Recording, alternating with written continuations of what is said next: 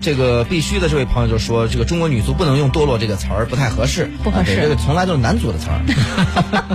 哎，这个政治不正确。哎，这个这不能叫堕落，就是成绩有所下滑。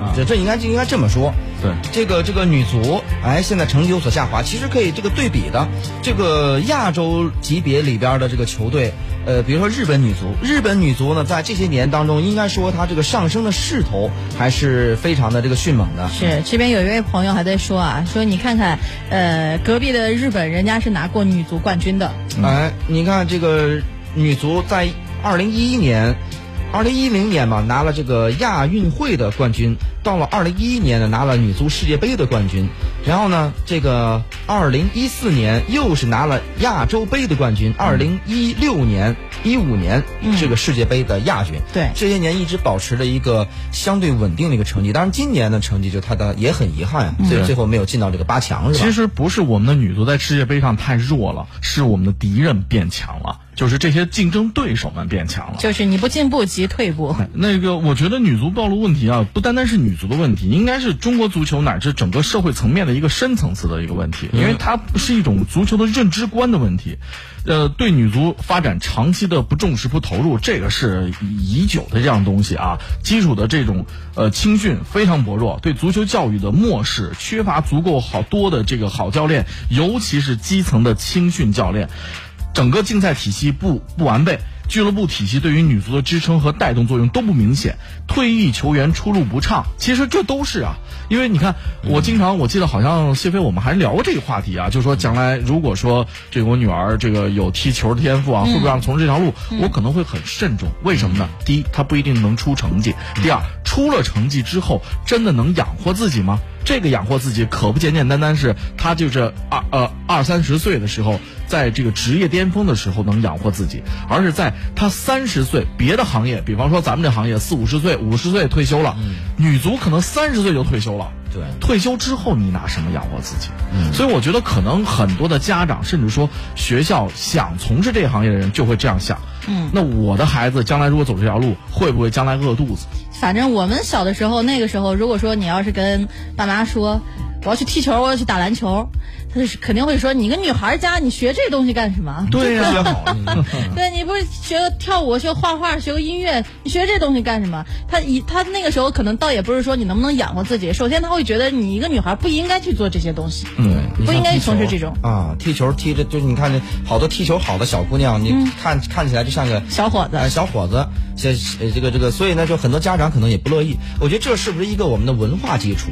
就是这个我们和欧洲啊，确实某些程度上，他在这方面的认识是不一样的。嗯，觉得女孩跟男孩先天就女孩柔弱，男孩刚强。嗯虽然咱现在男孩也不太刚强哈。女孩也不怎么柔弱了。哎，但是呢，这个传统意识这个观念里边还是认为女孩你还是要柔弱一点，嗯，你还是要像范冰，就是就像像像那种吧，像谁像那类型嘛，啊像 Kerry 吧这种，对吧？我觉得这个你看这个张老师，你肯定也是希望，就是你家默默将来像像就是。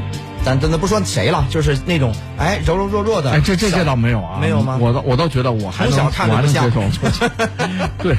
就是呃女孩子，我希望她就是作为一个家长来讲，都希望自己的孩子女儿啊，能够独立的、自主的存活在这个世界上，嗯能够在这个整个的社会丛林中有自己的生存之道。那这个一定是靠柔弱吗？我倒不这样看。嗯相反呢，我觉得是应该给她更多的一些自信和信心，更多的技能。可是你舍得让他在这儿这个刮风下雨晒着？你同样是运动，昨天小雨还说，同样是运动，如果是我家这个姑娘的话，就是你打网球什么的也都可以，羽毛球，嗯，羽毛球最好，那是吧？也伤不着，身形也行。嗯但是你说你让他在风吹日晒的，最后从事一个足球运动，其实和我觉得和运动的项目没关系，还是和运动的发展有嗯有关系。我的身边我有很多的同学哈，他们的孩子现在都是在小学这个阶段，因为我这个年龄在这儿搁着呢。然后呢，他们的很多孩子都在学网球。学羽毛球，包括学游泳，而真正他们在学这条职业，相对开始半职业道路来说，和我们普通人想的不一样。可不是刚刚像谢飞说的，学个羽毛球风吹不着，是不是的？我有一个同学的这个孩子女儿学网球，不管天气什么样，包括今天下大雨，他们都会进行正常的训练。嗯，一个大概可能十二三岁的小女孩，是黑的。我给大家举个例子啊，比我们王腾蛟还黑三个色号。那就是快赶上宋小宝了。真的是这样，非常的辛苦。然后我们的所有的别的孩子，可能在过六一儿童节的时候呢，他正在他要利用学习之外的时间到其他的城市去打所谓的巡回赛。嗯，其实这就是职业体育之路。就是我要觉我觉我话出来什么意思呢？就我不同意由项目来分性别。而是应该这个性别是性别上的这种社会上差异，是在于他这个职业体育有没有更好的前途。这个钱包括前进的钱和金钱的钱，能不能有保障？你知道，在现在中国女足啊，这不不止中国了。这次阿根廷队就是他这个是不是第一次打这个世界杯？对，阿根廷组了一支半业余队啊。然后呢，这个球员里边有一个被称为什么女足梅西的，他就特别生气，说你不要叫我梅西，你叫我那个什么来着？反正挺挺长。嗯。然后呢？这个就是他说，他说在我们这儿过去就也没有成立什么联赛，今年是刚成立联赛。嗯，过去大家都不重视，就是说阿根廷有男足就够了，干嘛要女孩踢足球？对。然后呢，在咱们国家呢，当年就是那批铿锵玫瑰，他们就刚拿了这个世界亚军之后，然后呢，反观国内联赛，我是到现场去看球去了。呃，而且那场是当时北京队对河南队，北京队你想里边有刘爱玲。有什么蒲伟，有王丽萍，还是什么什么好几个，高红都在队里边。咱咱河南队有那个谁范运杰嘛？范运杰，这都是国国字号的球员，都是明星球员。就这么一场比赛，上座率也也一般化。嗯，门票就很便宜，我我都忘了当时多少钱，很便宜的门票。然后呢，也很可怜，现场没什么人看。所以当时我们就在想呀，我就说这个，在那个时候。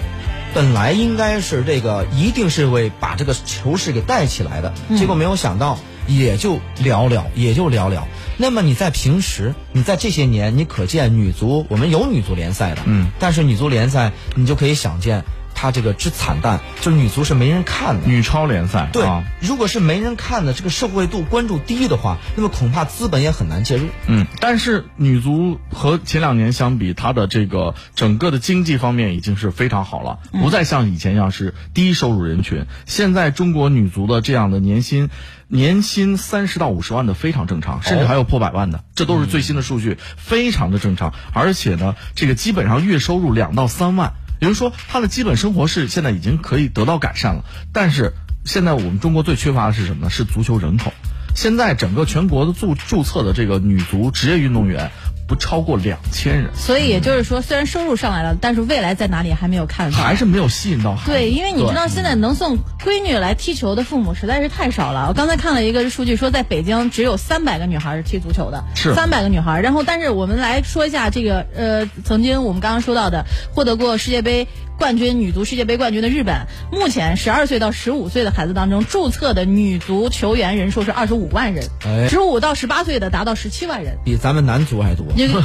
听听看，人家这个人，呃，这个足球人口就知道了。哎，所以呢，就是说这个女足呀，这个现在啊，呃，可能会面临一些问题。我们有一个王霜，但是可能还不够。而且呢，王霜马上要回国踢球，其实我觉得很遗憾，她应该在巴黎继续踢下去。嗯，因为那是一个强队，然后在外边呢获得关注度高。那么关注度高以后呢，对女足终究是个反哺，是有好处的。但是现在问题就在于，可能就是我们经常聊的话题，就是中国的职业体育和国外职业体育还不太一样。国外的更多的是先有了高素质人才之后，在大学这个层面去找这种高素质的体育人才。但中国呢，现在还是处在一个体校，特别是女足这种弱势项目，体校的这种体系下，我先找一个体育尖子。然后再考虑再相先走项目再说，将来的文化程度。王霜之所以离开大巴黎，其实也很大原因上还是因为不适应文化文化的不兼容啊。哎呦，真是，所以就是说，我们将来青训怎么走？包括那个咱们的河南建业俱乐部的呃足球总监、青训总监欧楚良先生，欧导呢也在说，他说这个我们现在青训就不鼓励把大家圈在一起训练，而是他们各归各的学校。到比赛跟训练的时候，把他召集过来就行了。嗯，因为让他一定要融入社会，而且呢，现在踢球好的，前一段时间那个咱们那个河南新闻广播的赵凯一直跑体育口，他就说，他说未来他现在所发现的踢球好的苗子，学习一定好。对，这个我觉得是一个特别令人欣喜的一个现象。再不是过去那种不是拼身体啊，咱有拼脑子的时候。对，而且我觉得更欣喜的现象就是现在已经有规定了，明年开始中超每一支球队要绑定一支女足，强硬的开发你的女足体系，这个我觉得也是好事儿。但是什么时候能够让女足这种运动成为像珍妮喜欢健身，成为像健身这样的运动能够走网红之路？你不觉得这条路才是真正能能够就是让更多人去追求它？就这项运动不光有用，还好看。哎，这个呢恐怕需要多下下功夫了。咱们进到广告，广告之后继续回来。